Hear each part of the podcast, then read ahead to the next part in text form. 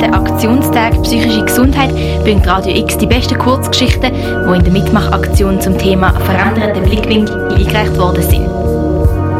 Eine davon präsentieren wir Ihnen jetzt. Die Jury vom Kurzgeschichtenwettbewerb ist vom Elmar Oswald hin und weg gewesen. Im Kulturtipp vom 22. Oktober kannst du die Diskussion von der Jury nachhören. Jetzt fangen wir unsere Serie mit genau dieser Geschichte an, geschrieben vom Elmar Oswald. Vorlesen hat er sie aber nicht wollen, darum präsentiert sie uns Michaela Lichti von Radio X. Als ich erstmals merkte, was Chairmanship bedeutet. Ein lebensprägendes Lernerlebnis. Damals, als wir Ende der 50er Jahre in der Magadino-Ebene lagen und die Sonne jeden Morgen den Nachtfrost aus den Feldern und Auen sog, hatte ich ein lebensbestimmendes Lernerlebnis. Als junger Milizleutnant kommandierte ich einen Zug von 30 Grenadieren. Wir waren in der sogenannten Stegbauverlegung und übten tagelang den Einbau eines einfachen Klappsteges über den Ticino. Die Klappstegelemente waren kunstvoll angefertigte Brückenteile aus Holz, die vier Männer gerade zu tragen vermochten, gleichzeitig aber genügend Gewicht hatten, um gegen die Flussströmung standhalten zu können. Es war Frühling. Am frühen Morgen war der Fluss zahm und friedlich. Gegen Mittag aber, wenn die Sonne ihre Wirkung im schneebedeckten Gotthardmassiv getan hatte, verwandelte er sich in ein heimtückisches Ungeheuer. Mein Grenadierzug war Teil einer Ausbildungskompanie der Schweizer Armee. Es gab drei weitere, etwa gleich große Züge, die alle von jungen, ehrgeizigen Leutnants kommandiert wurden. Der Kompaniechef hatte das Stegbautraining zum Wettbewerb zwischen den Zügen erklärt und für jenen Zug, der in kürzester Zeit einen gehtauglichen Steg über den Fluss legen konnte, einen Preis ausgesetzt. Die Grenadiere waren eine Elitetruppe und immer zu haben für solche Spiele. Sie waren Feuer und Flamme, und der Siegeswille der Führer trug das Seine dazu bei. Mit elf Minuten und dreißig Sekunden schufen Leutnant A und seine Männer eine erste Richtzeit.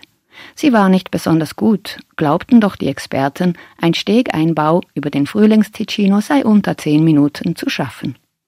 Am anderen Morgen sollte mein Zug zuerst antreten. Ich bereitete alles minutiös vor. Ich sah die Hauptschwierigkeiten im reibungslosen Ablauf der Tätigkeiten, im zeitgerechten Heranschaffen der Einbauelemente aus der letzten Deckung zur Einbaustelle, im Hereintragen der Elemente auf den schmalen Laufbrettern des langsam in den Fluss wachsenden Stegs. Ich entschloss mich deshalb, den ganzen Ablauf zu kontrollieren. Von einer zentralen Stelle aus wollte ich mit der Trillerpfeife die Einsatzbefehle erteilen. Am Morgen traten wir zum Wettkampf an.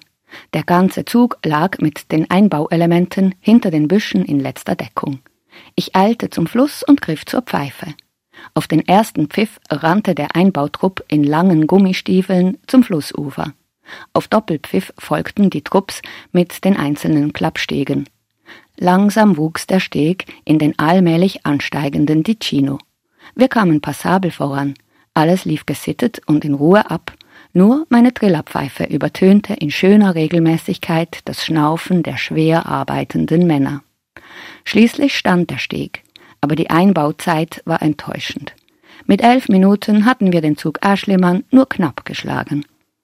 Etwa um elf Uhr war der Zug G an der Reihe. Walter G. war mein Zimmerkamerad, ein Hühne von Mann, ein prima Kamerad und ein vorzüglicher Sportler. Später war er Olympiasieger im Viererbob.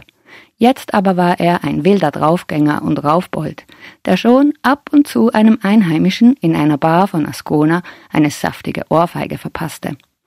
Das einzige Kommando, das Leutnant G. an seine Leute weitergab, war ein laut gebrülltes Los. Dann war nichts mehr als ein wildes, aber gänzlich zielgerichtetes Durcheinander von Menschen, Stegbauelementen, Hanfseilen, Gummistiefeln und Ticino. Dieser zeigte sich mittlerweile von seiner bösen Seite – das war aber diesem Krafthaufen von dreißig Männern scheißegal. Sie wollten siegen. Sie schafften den Steg in acht Minuten und einigen zerquetschten Sekunden. Wir waren alle baff, aber die Fakten waren klar. G hatte mit seinen Männern uns andere in die Schranken gewiesen. Wir alle hatten etwas falsch gemacht. Das, was ich damals schon merkte und für mein Leben lernte, war, dass Menschen keine Maschinen sind, dass sie sich zwar in Ausnahmesituationen dressieren lassen, dass sie aber nur dann zur kollektiven Topleistung fähig sind, wenn man ihnen gestattet, ihren eigenen Kopf zu benutzen. Erst sehr viel später las ich, dass die Chaos- und Systemforschung drei Arten von Systemen unterscheidet. Erstens, einfache Systeme folgen einem einfachen Ursache-Wirkung-Zusammenhang. Zweitens, komplizierte Systeme bestehen aus einer Vielzahl von Bestandteilen, deren Zusammenspiel berechen- und organisierbar ist. Drittens, komplexe Systeme sind nicht zerlegbar, nicht berechenbar und auch nicht organisierbar. Dafür sind sie in der Lage, sich unter bestimmten Bedingungen selbst zu organisieren und so eine höhere Form von Ordnung und oder Effizienz zu erreichen. Genau diese dritte Form praktizierten Graf und seine Leute. Sie schauten aufeinander und arbeiteten sich in die Hand. Da waren nicht 30 Marionetten, die taten, was ihnen befohlen wurde, da waren 30 wache Köpfe, die sahen und hörten, die dachten und fühlten und die ein Ziel hatten. Sie wollten den Steg in der kürzesten Zeit über den Ticino bauen. Die jeweiligen Verhaltensanpassungen erfolgten während der Aktion blitzschnell, situationsgerecht und ohne Kommando. Auf diese Art und Weise hatte der Zug Graf uns alle deklassiert, weil wir nicht im Traum daran gedacht hatten, dass wir es hier mit einem Vorgang der komplexen Art zu tun hatten. Das ist Michaela Lichti von Radio X, wo der Text vom Elmar Oswald gelesen hat. Das ist ein Auszug von Werde der du bist, ein Lesebuch, erschienen im Novum Verlag 2022. Für Radio X, Janina Lapart. Kurzgeschichten zum Thema veränderte Blickwinkel im Rahmen der Aktionstag Psychische Gesundheit sind noch bis zum 27. Oktober jeweils am 11 Uhr auf dem Sender und jederzeit auf radiox.ch mit der Unterstützung vom Gesundheitsdepartement Basel-Stadt.